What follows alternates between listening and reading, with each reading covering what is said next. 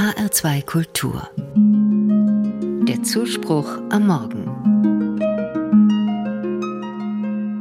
Weihnachtsdeko, Lebkuchen und Weihnachtsmänner ab Mitte Oktober, daran habe ich mich schon lange gewöhnt.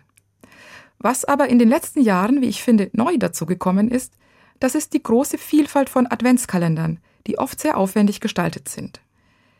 In den Süßwarenabteilungen von Supermärkten und Kaufhäusern stapeln sich seit Wochen große Adventskalender von allen namhaften Schokoladen- und Süßwarenherstellern. Und es gibt längst nicht nur Kalender, in denen sich Süßigkeiten verbergen. Adventskalender werden mittlerweile mit allen möglichen Produkten gefüllt. Kosmetika, Tee und natürlich Spielzeug aller Art.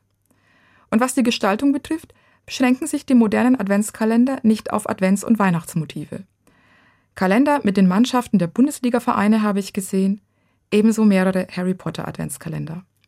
Mein Mann erzählt mir von Modellbau-Adventskalendern, bei denen sich hinter einem jeden Türchen Teile eines Autos oder Schiffs verbergen, die dann in 24 Tagen zusammengebaut werden. Besonders fasziniert hat mich ein Heimwerker-Adventskalender im Baumarkt. Er enthält Sägeblätter, Schrauben und kleines Werkzeug und ist für 110 Euro zu haben. Ich bin etwas gespalten, wenn ich auf diese Fülle von Adventskalendern schaue. Einerseits gefällt es mir, dass es sie jetzt auch für Erwachsene gibt. Warum sollen immer nur Kinder die schönen Sachen bekommen? Aber ich merke, ich bin ein wenig altmodisch. Mir sind die klassischen, einfachen Kalender immer noch am liebsten, mit einem weihnachtlichen Motiv und einem Stückchen Schokolade oder einem Bildchen hinter den 24 Türen. Für mich soll ein Adventskalender jeden Tag daran erinnern, es geht auf Weihnachten zu. Er soll Vorfreude wecken und einen kleinen Vorgeschmack geben auf das große Fest. Der Adventskalender gehört für mich zum Advent und Geschenke gehören zu Weihnachten. Bei den aufwendigen, teuren Adventskalender habe ich das Gefühl, dass es schon den ganzen Advent hindurch jeden Tag ein Geschenk gibt. Kann ich mich dann noch über die Geschenke an Weihnachten genauso freuen? Oder wie aufwendig müssen dann Weihnachtsgeschenke sein, wenn sie die Geschenke an den 23 Tagen davor toppen sollen? Ich gönne mir in diesem Jahr allerdings den Luxus von zwei Adventskalendern.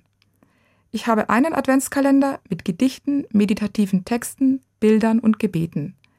Er lädt mich jeden Tag zu einer kleinen Auszeit ein, zum Nachdenken, zum Schmunzeln, zum Beten. Und meine Tochter hat einen Adventskalender für mich gebastelt, genau wie ich ihn mag. Aus Papier und Pappe, 24 Türchen, selber sorgfältig ausgeschnitten, liebevoll gestaltet, und dahinter immer ein kleines selbstgemaltes Bildchen. Das ist der allerschönste Adventskalender.